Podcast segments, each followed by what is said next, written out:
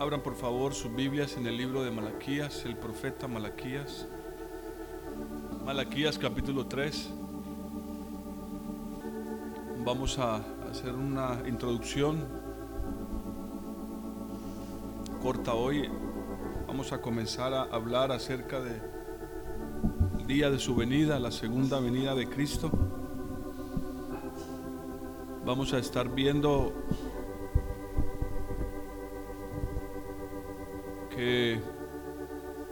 no solamente es una de las doctrinas más importantes en la escritura, toda la escritura eh, gira en torno a Cristo Jesús y básicamente gira en torno a su primera y su segunda venida.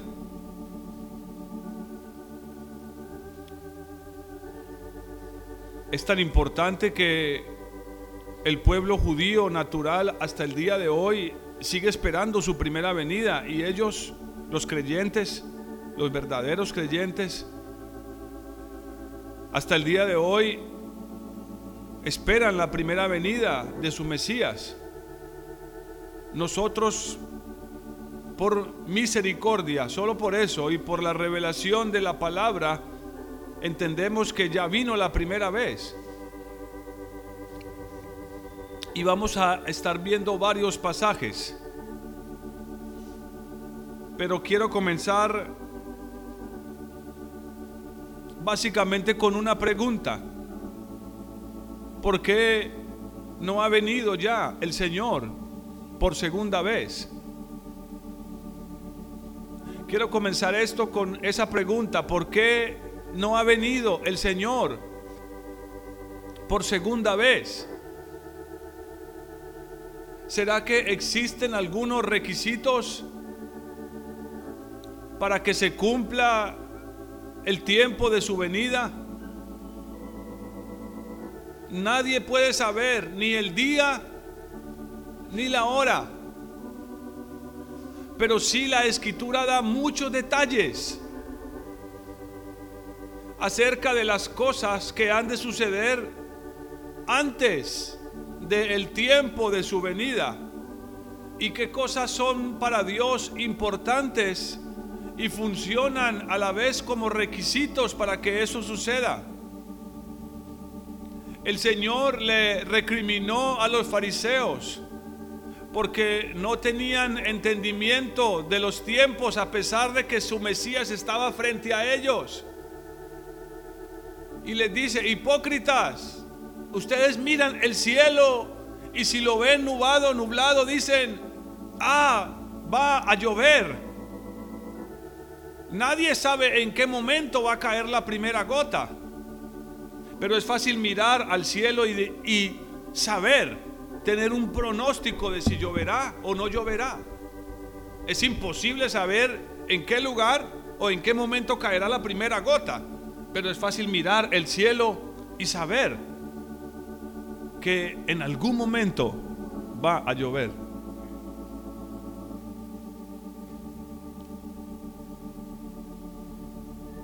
¿Por qué no ha venido el Señor? ¿Qué, vamos a decirlo de esta manera, qué ha detenido su venida, su segunda venida? Malaquías capítulo 3, versículo 1. Yo envío mi mensajero para que prepare el camino delante de mí. Y vendrá súbitamente a su templo el Señor a quien vosotros buscáis. Y el ángel del pacto a quien deseáis vosotros ya viene, ha dicho Jehová de los ejércitos. Versículo 2. Pero, ¿quién podrá soportar el tiempo de su venida? ¿O quién podrá estar en pie cuando Él se manifieste? Porque Él es como fuego purificador y como jabón de lavadores. Él se sentará para afinar y limpiar la plata. Limpiará a los hijos de Leví. Los afinará como a oro y como a plata. Y traerán a Jehová ofrenda en justicia. Entonces será grata a Jehová la ofrenda de Judá y de Jerusalén, como en los días pasados, como en los días antiguos. Y sigue diciendo, pero solo, solo vamos a leer hasta ahí. Si solamente leyéramos el primer versículo de este capítulo, tal vez pensaríamos, ah, hermano, pero ya esto se cumplió. Ya esto se cumplió en su primera venida. Porque dice, envío mi mensajero para que prepare el camino delante de mí. Y eso fue lo que hizo Juan el Bautista en la primera venida. Él dijo que era un mensajero que tenía una palabra. Él dijo que era una voz de alguien que proclamaba un mensaje. Pero si seguimos leyendo, nos damos cuenta en los versículos que siguen, 2, 3, 4 y aún el 5, que ya no está hablando de la primera venida y que está hablando de cosas que no sucedieron en la primera venida y que por lo tanto tienen que cumplirse porque están escritas.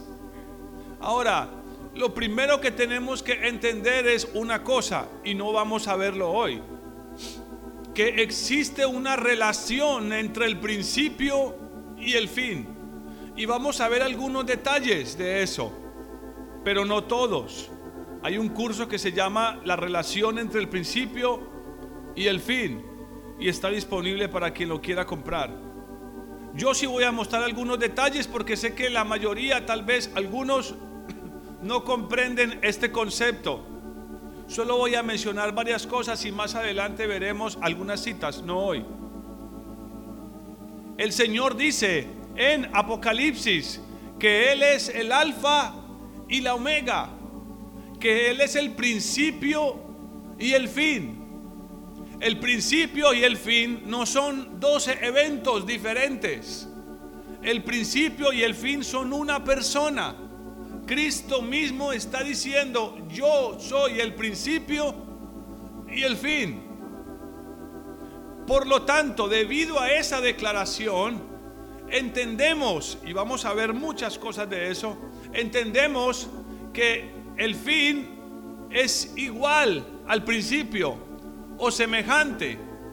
O visto a la inversa, podemos decir que si estudiamos su primera venida, fácilmente podemos entender cómo será la segunda venida.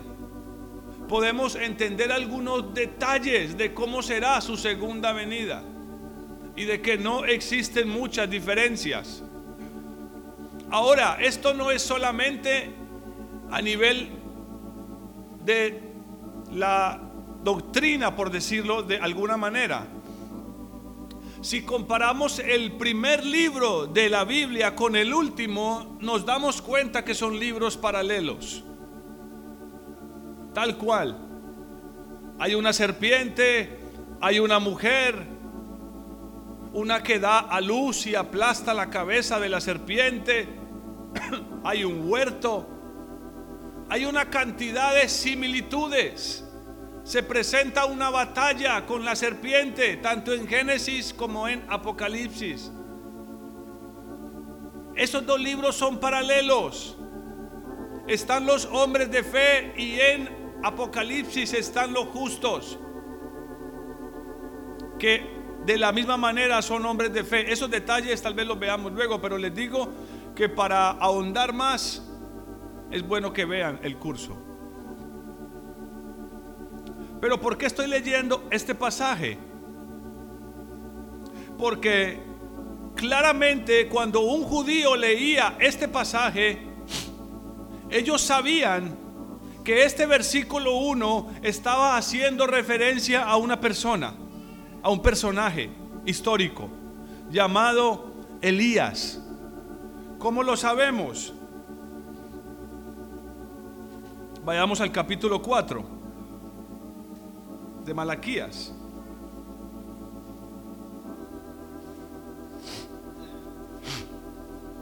Mm, para los que tengan dudas, notemos que está hablando de la segunda venida. Versículo 1. Ciertamente viene el día ardiente como un horno. Y todos los soberbios y todos los que hacen maldad serán estopa. Aquel día que vendrá los abrazará, dice Jehová de los ejércitos. No les dejará ni raíz ni rama. No, no está hablando de, de la primera venida. Esto no ha pasado. Los soberbios siguen sobre la tierra y en muchos casos están gobernando, haciendo su propia voluntad. Pero esto sucederá, amados. Es un día de ira. Viene un día de juicio. Y la escritura lo deja muy claro. Versículo número 2. Pero para vosotros los que teméis mi nombre. Miren, hermanos, esta es la razón por la cual empecé diciendo las cosas que dije antes de comenzar el servicio. Es urgente que tengamos un temor de la presencia de Dios, una expectativa de su presencia, de lo que su espíritu pueda hacer en nuestras vidas que nos mantengamos vigilantes, expectantes, no relajados, no distraídos, no permitiendo que otras cosas tomen control de nuestros pensamientos, no permitiendo que otras cosas tomen control de nuestros deseos. Lamentablemente gastamos demasiado tiempo pensando en las cosas que no importan y muy poco tiempo en las cosas que sí importan y que sí son valiosas. Si pudiéramos cuantificar y anotar y que quedara un registro, si pudiéramos anotar cuánto tiempo pasamos pensando en otras cosas, nos daríamos cuenta, hermanos, la gran cantidad de tiempo que pasamos pensando en, en cosas que no son relevantes, que no son importantes y mucho menos ahora en el tiempo que estamos viviendo. Y también nos daríamos cuenta del poco tiempo que pasamos pensando en, las cosas que en verdad son valiosas, que en verdad son importantes. Subraye esa frase pero vosotros, pero para vosotros, los que teméis mi nombre, su venida no debe ser de esa manera. Para vosotros dice, nacerá el sol de justicia y en sus alas traerá qué cosa? Salvación. Oh hermanos, ¿cuánto deberíamos anhelar eso? Porque básicamente esa es su segunda venida para nosotros. Salvación. A la gente hoy pueden decirle en las iglesias, usted ya es salvo. Yo creo que ese término es incorrecto. Tal vez hayamos nacido de nuevo, pero no somos salvos. Puede que en cierta manera, voy a decirlo así, puede que hayamos sido salvados de la condenación eterna por la obra de Jesucristo en la cruz al cargar nuestros pecados. Pero la terminología correcta creo que sería, ahora somos libres de la culpa. Pero hoy, hermanos, hoy bueno, si estamos con el Señor, sí, podemos decir, soy salvo de la ira. Pero pueden pasar tantas cosas de aquí para allá. Y vamos a ver lo que Ezequiel lo deja claro. A ver si nos alcanza el tiempo. La salvación es una esperanza. Es algo que estamos esperando. Pastor, ¿y entonces cuál es esa salvación? La salvación de lo que somos, de nuestra naturaleza.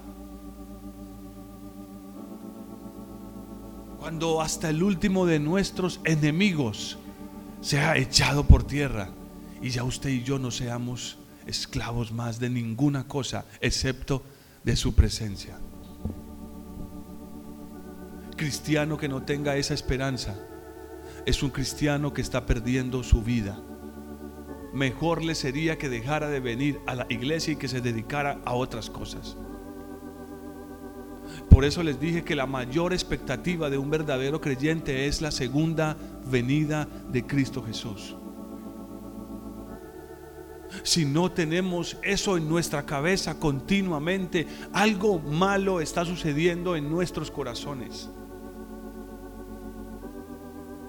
si estamos más preocupados de cómo aumentar nuestra riqueza o de cómo conseguir más dinero o de cómo extender nuestra expectativa de vida en, en este mundo, de cómo alargar nuestra vida en este mundo o de cómo lograr mayor felicidad si nuestra expectativa no está puesta en la segunda venida de Cristo, hay un problema grave en nuestros corazones. Porque su segunda venida representa, significa salvación. Y este no es el único verso que lo dice. Hay muchos más. Muchísimos.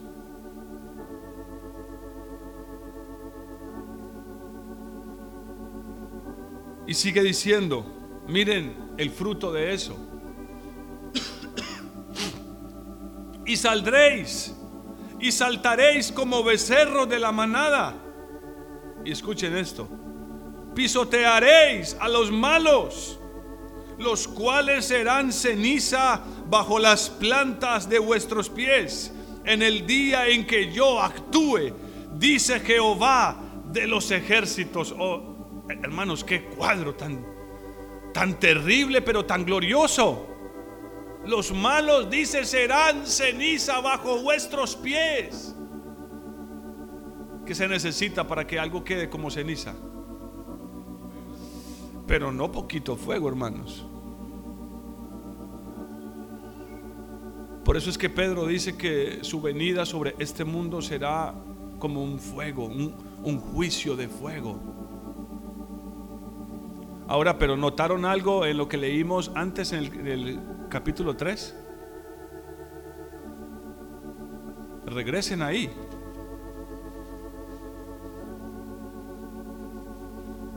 Versículo 2. Pero ¿quién podrá soportar el tiempo de su venida? ¿O quién podrá estar en pie cuando Él se manifieste? ¿Están ahí?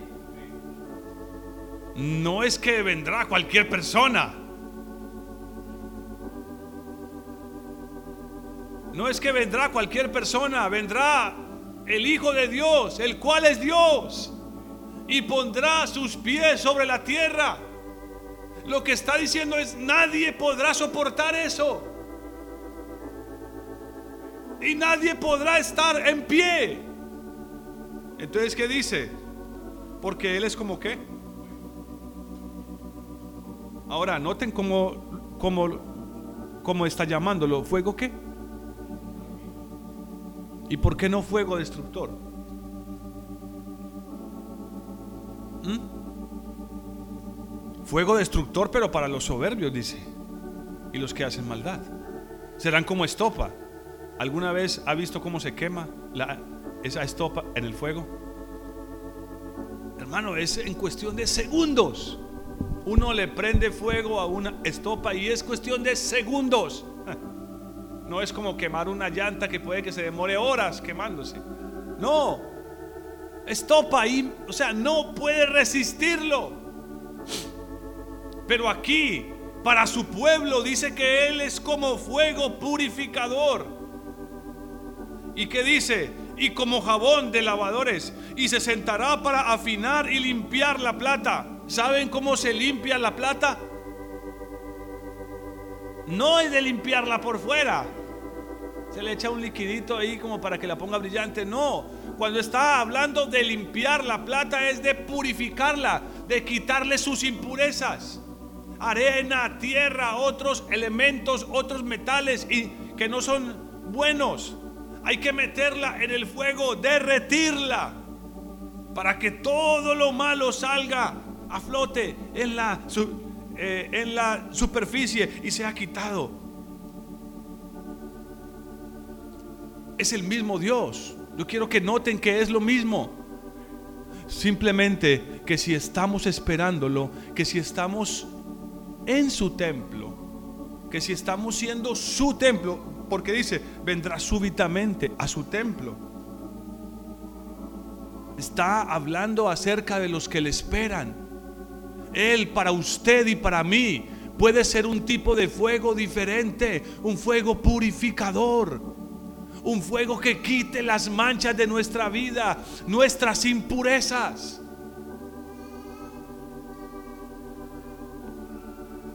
Volvamos al capítulo 4.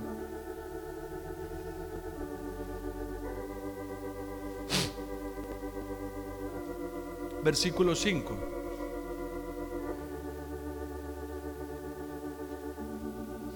Yo os envío al profeta Elías. Antes, ese antes es súper importante, hermanos. Hay muchos pasajes donde palabras como estas son muy, muy, pero muy, muy importantes. ¿Antes de qué? Antes de que venga el día de Jehová, grande y terrible. Él hará volver el corazón de los padres hacia los hijos y el corazón de los hijos hacia los padres. No sea que venga y castigue la tierra con maldición. Hermanos, son las últimas palabras del Antiguo Testamento. Con estas palabras se selló el Antiguo Testamento. Era la única Biblia que Jesús y los fariseos y los hombres de su época tenían. Ellos tenían muy claro este mensaje. Ellos tenían muy claro este mensaje. ¿Por qué entonces es que les hice la pregunta? ¿Por qué el Señor todavía no ha venido? Los versículos que les he leído tienen la respuesta. Primero, hermanos, Él está tratando de purificarnos. ¿Y cómo lo está haciendo? No es limpiando así por encimita, porque muchos de nosotros pensamos que lo que necesitamos es que nos den una limpiadita, solo una limpiadita. No, necesitamos que nos metan en el fuego. Y por eso es que la mayoría de, de nosotros, si no somos todos, siendo verdaderos creyentes, estamos experimentando aflicciones. Dios tendrá que afligirnos de múltiples maneras. Para unos puede que sea en lo económico, para otros puede que sea en lo familiar, para otros puede que sea en lo físico, para otros puede que sea de otra manera. Dios lo sabe, Él es Dios y Él conoce nuestros corazones y Él sabe lo que nos afecta. Él sabe lo que nos aflige, pero Él necesita pasarte por el fuego porque su venida viene y Él no quiere que, en el día de su venida tú y yo seamos como los malos que se queman como la estopa. Él quiere purificarte antes de su venida. Y por esa razón es que Él según este versículo 5, Él envía al profeta Elías.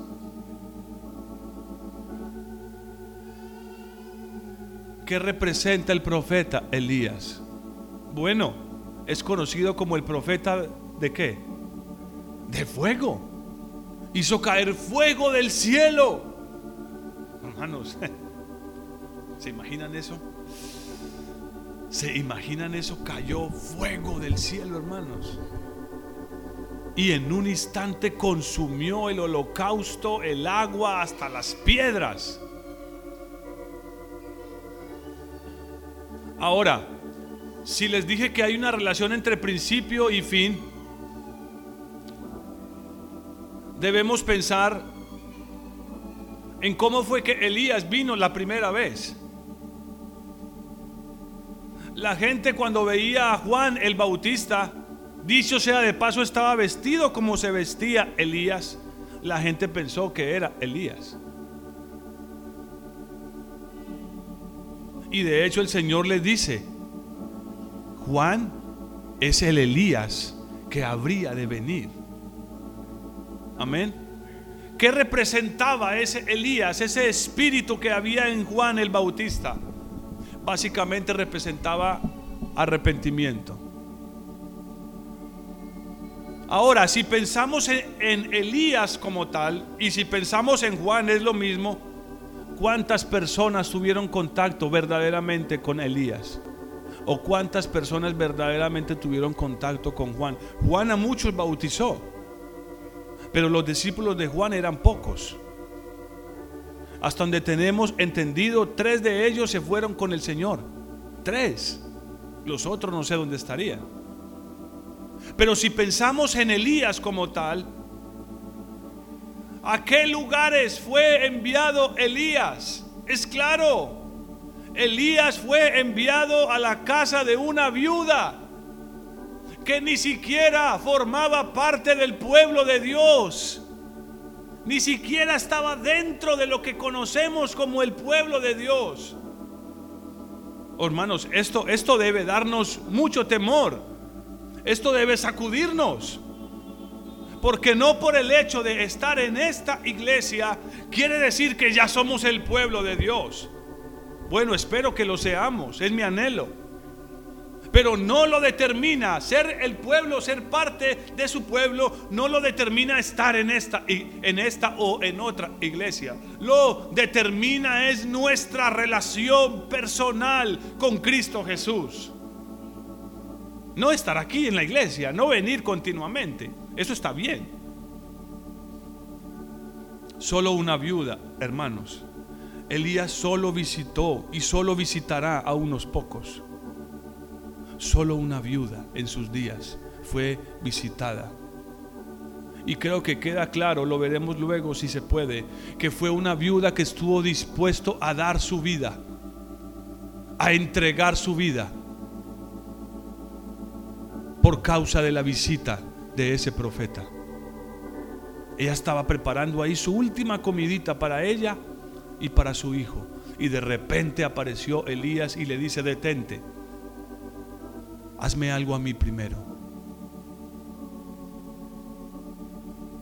Yo les pregunto esta mañana, ¿qué es lo primero en su vida? Es fácil saberlo. Es muy fácil saberlo. A lo que usted y yo le dediquemos más tiempo, eso es lo primero en nuestra vida. No es difícil. No es difícil. Y en este contexto, hablando de su venida, cuando el Señor, antes de su venida, llame a los convidados a que vengan a su cena, que es antes de su venida, oh, la mayoría, todos van a decir, estoy muy ocupado, no tengo tiempo. Acabo de casarme, compré una hacienda, compré unos bueyes, tengo que probarlos. Estoy muy ocupado. Hermanos, la verdad es que Elías, el verdadero Elías, visitará a muy pocos. Y voy a decirles cuál es la razón. Y esta es la parte introductoria de esto.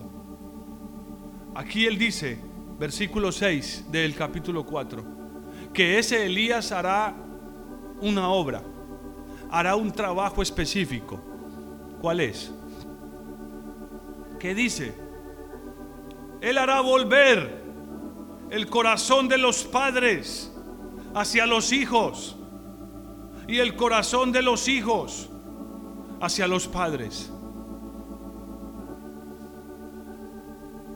Y da una advertencia diciendo que si eso no sucede, habrá maldición sobre la tierra. Miren hermanos, yo me atrevo a decir esta mañana, con mucho temor, pero con gran, con gran convicción, de que lo que está pasando hoy sobre este mundo, para donde usted voltee a mirar, es esto que está diciendo este versículo. Está cayendo maldición sobre la tierra. ¿Y sabe por qué? Por la división que hay en los hogares. Por la división que hay en los hogares. Una división entre padres e hijos. Y esto, mire, todo esto es un asunto familiar. Una división entre esposo y esposa.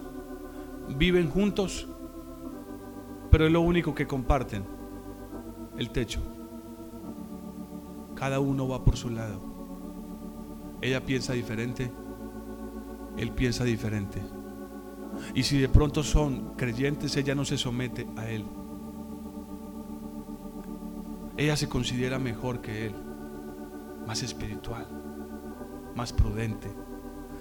O él, el esposo, no ama a su esposa como debería, ni la respeta ni la cuida. Es una división. Creo que las cosas que están pasando en este mundo, a donde voltee a mirar, son el resultado de este verso. Hay una división profunda en los hogares.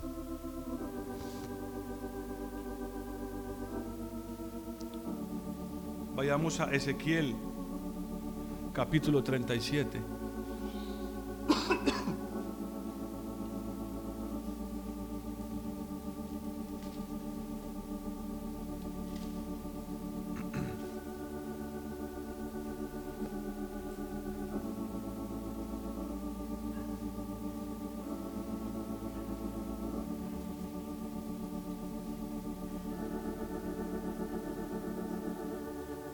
¿Estamos ahí? ¿Conocen este pasaje o le damos una leída rápida? Voy a leerlo rápidamente hasta donde considere necesario. Versículo 1. La mano de Jehová vino sobre mí y me llevó en el espíritu de Jehová y me puso en medio de un valle que estaba lleno de huesos y me hizo pasar cerca de ellos a su alrededor y vi que eran muchísimos sobre la faz del campo y por cierto secos en gran manera. Y me dijo, hijo de hombre, ¿vivirán estos huesos? Y yo le respondí, Señor Jehová, tú lo sabes. Me dijo entonces, profetiza sobre estos huesos y diles, miren el mensaje para estos huesos y ya les explico lo que significa esto. y diles, huesos secos, oíd palabra de Jehová. Así ha dicho Jehová el Señor a estos huesos. Este es el mensaje. Subrayelo si quiere. Yo hago entrar espíritu en vosotros y viviréis. Elías representaba eso.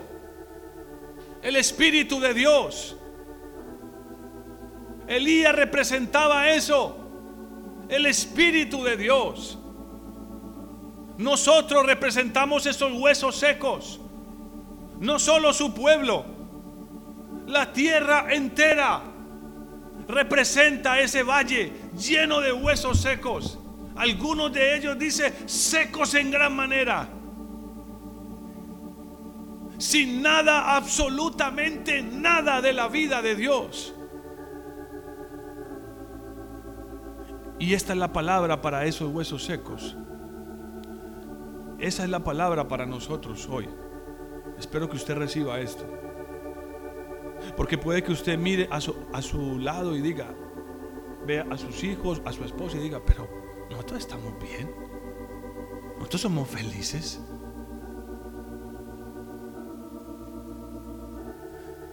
Si eso es cierto, entonces bastaría con que Dios enviara una aflicción a nuestras vidas y ver si en verdad seguimos siendo una verdadera familia y seguimos estando juntos. ¿Qué pasó cuando Dios envió la aflicción sobre Job? ¿Qué pasó con su familia? Bueno, sus hijos murieron. Y Job sabía que esa muerte había sido determinada por Dios. Jehová dio, Jehová quitó. Pero ¿qué pasó con su esposa? Maldice a tu Dios y muérete. Salió a la luz que había una división entre ellos. Por lo menos de parte de ella. Y él le dice, mujer, no hables como una mujer necia. Salió a la luz lo que había en los corazones. Job se mantuvo firme, pero ella no. Maldice a tu Dios y muérete. ¿Cómo es posible que te esté pasando eso? Por eso es que Dios está permitiendo aflicciones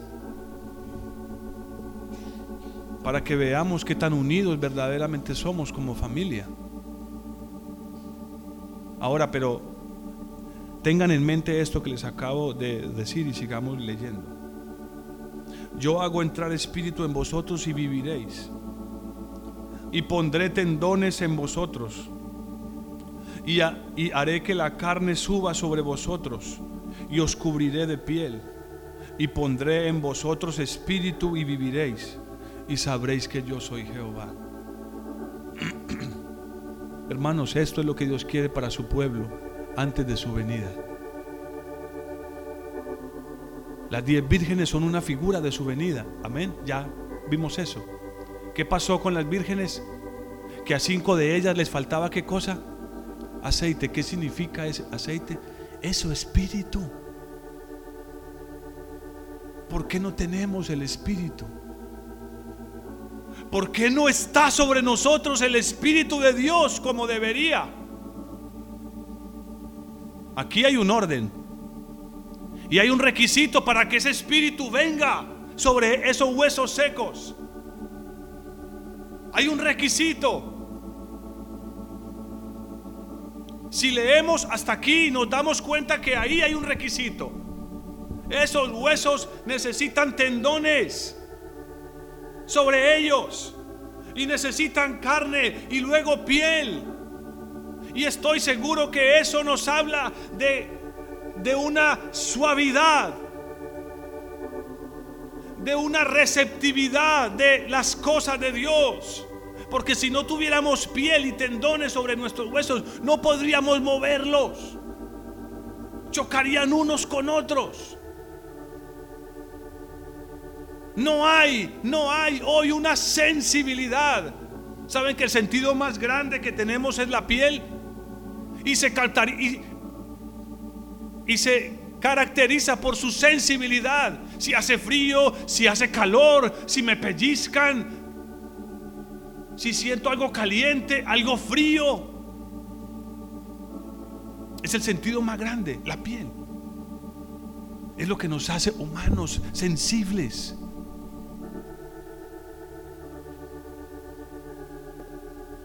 Y él dice, cuando venga sobre ustedes tendones y carne y piel, entonces pondré mi espíritu sobre ustedes. Pero sigamos leyendo y veamos qué fue lo que sucedió. Versículo 7. Entonces profeticé pues como me fue mandado. Dijo las palabras que el Señor le dijo, las que acabamos de leer, porque eso es profetizar. Es un mensaje de Dios en nuestras bocas.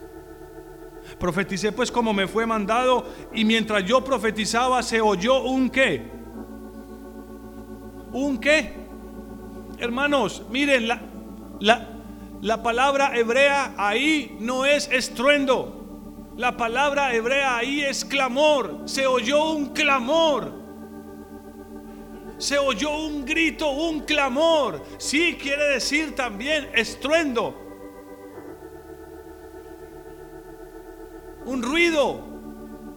Es, en el hebreo dice, un clamor ruidoso. Un clamor ruidoso. Un estruendo. Como en otra parte dice, como el estruendo de muchas aguas es una voz, es el conjunto de muchas voces. Lo que está diciendo es que cuando el profeta profetizó eso, se oyó un clamor. Y eso es lo que no tenemos, hermanos. Eso es lo que no tenemos, un clamor. Y seguidamente, ¿qué, qué fue lo que pasó? Se oyó un clamor y, se, y, ¿y qué? Y hubo un temblor. Nos faltan esas dos cosas. Ah, eh, miren, miren, amados, abran sus oídos y sus ojos. Nos faltan esas dos cosas. Un clamor y un temor de Dios. ¿Qué fue lo que leímos en Malaquías? Vosotros los que teméis a Jehová. Sobre vosotros los que teméis a Jehová nacerá el sol de justicia. No tenemos estas dos cosas. No las tenemos. Puede que nos venga un fervor por ratos y que oremos y, clamemos, pero no hay un clamor continuo, incesante en nuestros corazones. Y no hay un temor de Dios. Malaquía lo dice. Malaquía lo dice, voy a leerlo. Y hay otra parte donde lo dice. Malaquía lo dice. Entonces los que temían a Jehová hablaron entre sí. Y Jehová los escuchó y oyó y fue escrito delante de él un memorial de los que temen a Jehová y honran su nombre. No es cosa ligera. Dios lo ve. Ve hombres que le temen y que honran su nombre e inmediatamente lo anota en un libro. Estos me temen. Estos me honran tengo algo especial para ellos.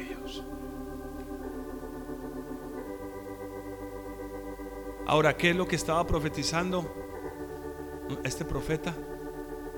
Este profeta estaba profetizando en contra de la división. ¿Y cómo lo sé? No me lo estoy inventando. Ahí lo va a decir. Miren lo que sucedió cuando los huesos escucharon la palabra de Dios. Hermanos, ¿qué está pasando en tu vida? cuando escuchas la palabra de Dios? ¿Produce eso un clamor? ¿Produce eso un temor de Dios? Porque es lo que debe producir el mensaje de su segunda venida. Eh, dice que es un día terrible, espantoso, y lo veremos luego, más adelante. Porque deseáis el día de Jehová, dice, si es un día terrible, espantoso. ¿Qué fue lo que sucedió? se oyó un clamor y hubo un temblor y los huesos se juntaron. Cada hueso con qué? Con su hueso. Oh hermanos, esto es muy hermoso y muy importante. ¿De dónde fue sacada Eva? ¿De dónde fue sacada Eva? Es un hueso de Adán. Un hueso de él. Y cuando la ve dice, se emociona y dice, esta es hueso de mis huesos, carne de mi carne. Y se juntaron como un solo hombre. Así fue en el principio.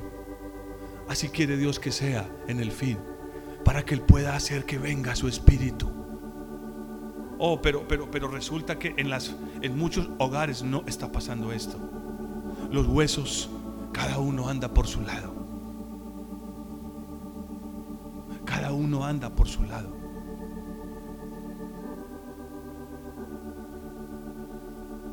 Hay maridos que no son capaces de decirle a su esposa, eres hueso de mis huesos, carne de mi carne así te voy a amar. Por eso es que el Señor dice, maridos, amad a vuestras mujeres como a vuestros propios cuerpos. Y el marido no se pertenece a sí mismo, sino que su vida, su cuerpo le pertenece a su esposa. Y de la misma manera su esposa no se pertenece a ella misma, sino que le pertenece a su esposo. pero se niegan. No hay intimidad, se separan, cada uno va por su lado. Y, eh, miren, y, eh, y ese efecto se hace evidente en los hijos. En rebeldía, eh, no quieren nada con las cosas de Dios. Y en muchos casos, como lo he visto en el pasado, hijos que dicen, me voy de mi casa. ¿Por qué habría un hijo de desear irse de su casa? ¿Por qué habría un hijo de no querer estar con su papá y su mamá? Tiene que ser que algo malo está pasando ahí o que ese hijo tiene un espíritu de rebeldía muy terrible. Pero en muchos casos es por lo primero. Algo malo está sucediendo. Y ese hijo no quiere ser parte de eso. Hermano, lo he visto con mis ojos. Aquí dice que cuando escucharon la palabra de Jehová, los huesos empezaron a juntarse. Cada uno con su hueso. Qué mensaje, hermanos. Porque si no sucede eso, no vendrá el Espíritu. Miren, miren lo que sucede después. Se juntó cada hueso con su hueso, verso 8. Y entonces yo miré y los tendones empezaron a subir sobre ellos y subió carne y quedaron cubiertos por la piel. Empezaron a e, ya hubo fueron preparados para una sensibilidad de las cosas de Dios. ¿Por qué hay hogares que no se encuentran con Dios en sus casas? ¿Por qué hay familias que no son visitadas por Dios en sus casas? Son tocados por Dios en la iglesia, pero no en sus casas porque no están juntos. Una casa dividida no prospera. No prospera. No puede. Maridos que no aman a sus esposas, las menosprecian. Las ven como poca cosa. Solo quieren que les sirvan. Mujeres que no están dispuestas a someterse a sus maridos. No los ven lo suficientemente espirituales. También los menosprecian. Oh hermanos, es tiempo de que los huesos se junten cada uno con su hueso. De que el hombre mire a su esposa y diga, eres hueso de mis huesos, eres carne de, de mi carne, voy a amarte como Dios lo dice. Voy a cuidarte como Dios lo dice porque eres parte mía. Pero hoy se ven como algo extraño. Los hijos separados de sus padres no respetan a sus padres. Porque sus padres no buscan al Señor. Y no les han dado, no les hemos dado el el ejemplo que corresponde de padres creyentes a nuestros hijos.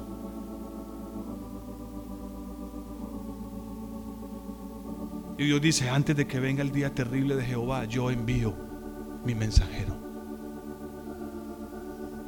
Para que traiga arrepentimiento. Ese es el mensaje.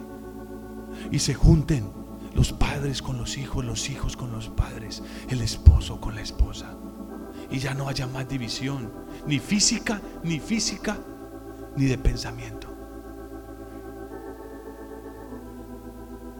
Y subió piel sobre ellos, pero no había en ellos todavía espíritu, pero ya estaban preparados. Estaba el terreno dado, estaba el camino trazado para que Dios pusiera su espíritu en ellos. Entonces, ¿qué sucede?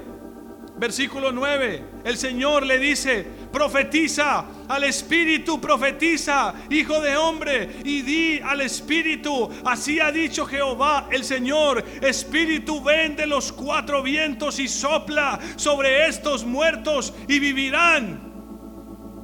Y profeticé como me fue mandado y entró espíritu en ellos y dice, y vivieron y se pusieron en pie y era un ejército grande en extremo. ¿Y saben por qué dice ejército? ¿Han visto marchar a un ejército? Parecen un solo hombre. Es lo primero que le inculcan a uno en el ejército.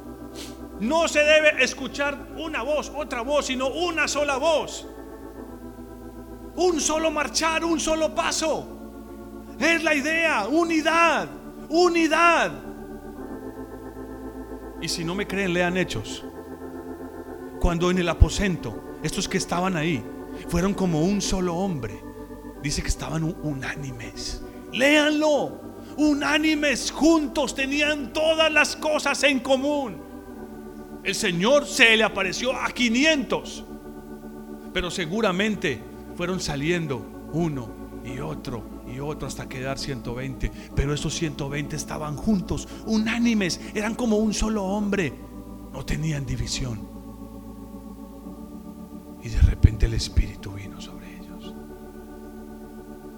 Y fueron como un ejército en extremo. ¿Por qué no está viniendo el Espíritu sobre nosotros, hermanos? Para prepararnos para el día de su venida. Oh, yo le ruego a usted, padre y madre, esposo, esposa, a los hijos. ¿Hay una división en, en tu corazón hacia tu padre? ¿Crees que tu padre no te ama eh, o no te quiere? ¿Hay algo malo en contra de tu padre en tu corazón? ¿Hay algo malo en contra de tus hijos? Si los huesos no se juntan, no vendrá el Espíritu, hermanos. Si los huesos no se juntan, no vendrá el Espíritu. Si el esposo no puede mirar a su esposa con amor, con ternura y decirle, eres hueso de mis huesos, carne de mi carne, sino que están ahí, viven juntos bajo el mismo techo, tal vez hasta duerman en la misma cama, pero hay una profunda división en sus corazones. Vaya a ver si son capaces de ponerse en de acuerdo en el color de una cortina, en el tamaño de algo, en la cantidad de lo que compran. A ver si no terminan discutiendo por cosas insignificantes. Se hace evidente la división en si es rojo o si es negro, si es blanco o es azul. Él piensa una cosa, ella piensa otra. Hermanos, ¿ustedes creen que eso es algo que podemos pasar por alto? No. Y menos en el tiempo que estamos viviendo hoy. Si los huesos no se juntan, no vendrá el Espíritu sobre nosotros. ¿Están escuchándome?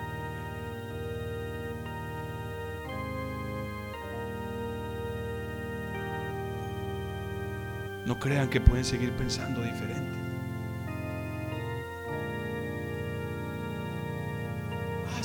piensa así, mi papá piensa así, pero yo no. No, es que ella piensa muy diferente a mí. No, es que yo pienso muy diferente a ella. Solo por un instante piensen en las cosas que en los últimos días o horas los han hecho caer en discusión y en pleitos.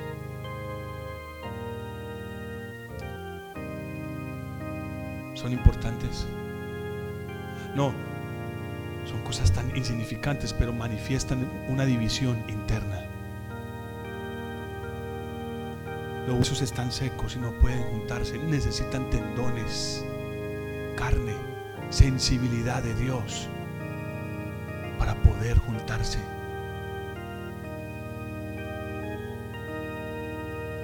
Necesitan encontrarse con el Señor, escuchar la profecía, la palabra de Dios y clamar y decirle, Señor, sálvame, socorre mi familia. Se divide, se resquebraja.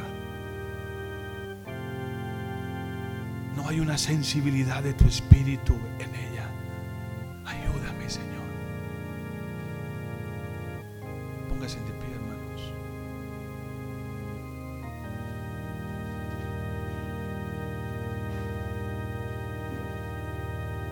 Vez algún padre necesite clamar y decirle, Señor, he sentido un abismo entre mi hijo y yo y no sé qué hacer. Ayúdame. ¿En qué he fallado, Señor? ¿En qué he fallado como esposo? en qué he fallado como padre, en qué he fallado como hijo, en qué has fallado como hijo, sabiendo que tus padres te dan todo y hasta más de lo que necesitas.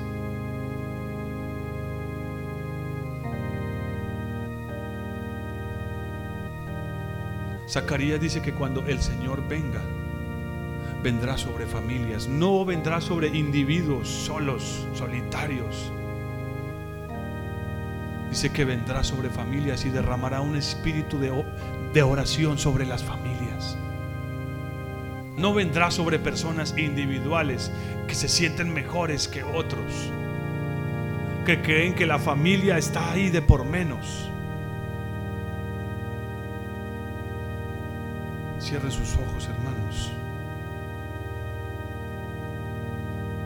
Y juntémonos como familias, ahí, ahí donde están, júntense como familias los que pueden. Y clamemos al Señor esta mañana. Ay Señor de nosotros. Ay Señor, somos como huesos secos esparcidos en un valle, Señor.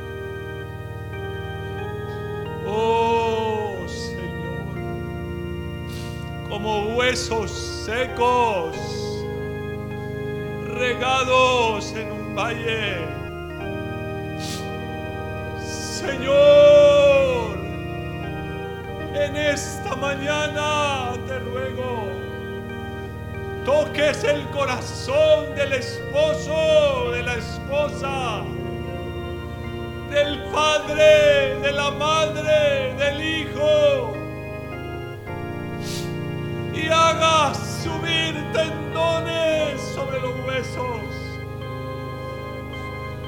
Que haya suavidad sobre lo áspero, sobre lo seco.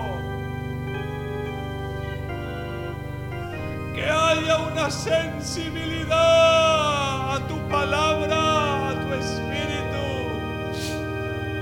que haya un clamor,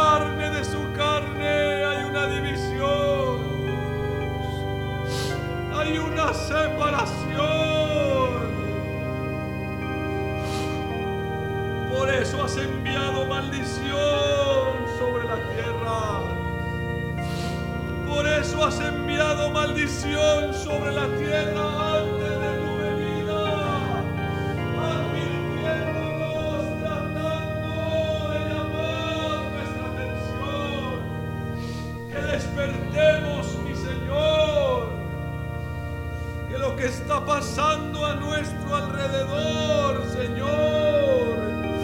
Oh, lo que está sucediendo en otros lugares, en otros países, sus tragedias, son el mensaje de Dios para que clamemos, para que nos humillemos,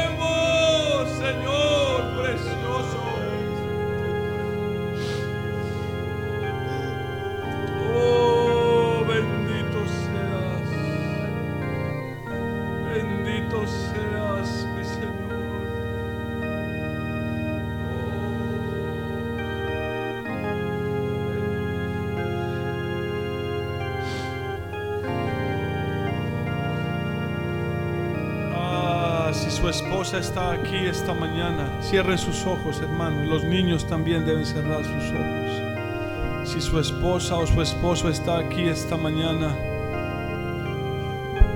tal vez usted quiera, si lo necesita, quiera pedirle perdón, tal vez.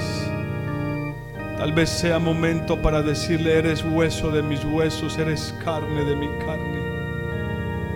Quiero amarte y quiero cuidarte como a mi propio cuerpo, como a mi propia vida, como ese regalo que Dios me dio, aleluya. Oh, entonces, cuando el Señor vea que estamos unánimes juntos, teniendo todas las cosas en común, como familias, como iglesia, Oh, Él enviará su Espíritu. Él enviará su Santo Espíritu. Aleluya. Oh, haz que los huesos se junten uno con otro, que haya unidad,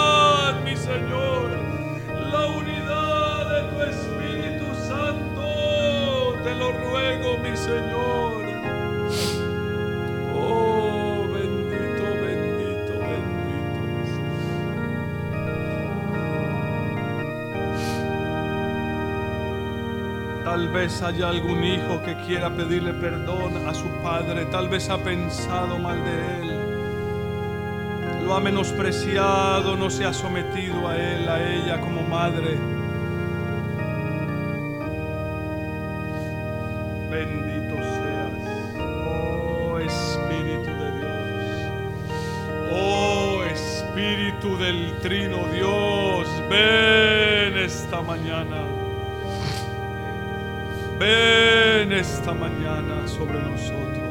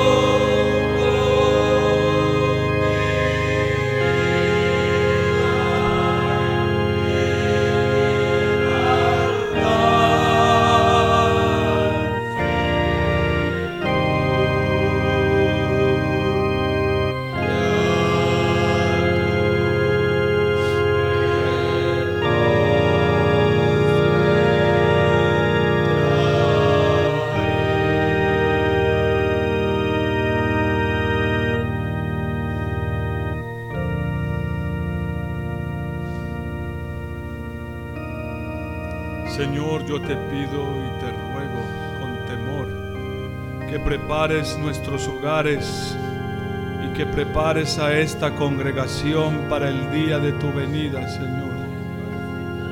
Prepáranos, danos sabiduría e inteligencia espiritual, pero sobre todo envía al Elías a nuestras casas a nuestros corazones un espíritu de arrepentimiento, Señor, que nos haga correr hacia ti, humillarnos y que prepare nuestros corazones para el día de tu venida. Te lo ruego, mi Señor,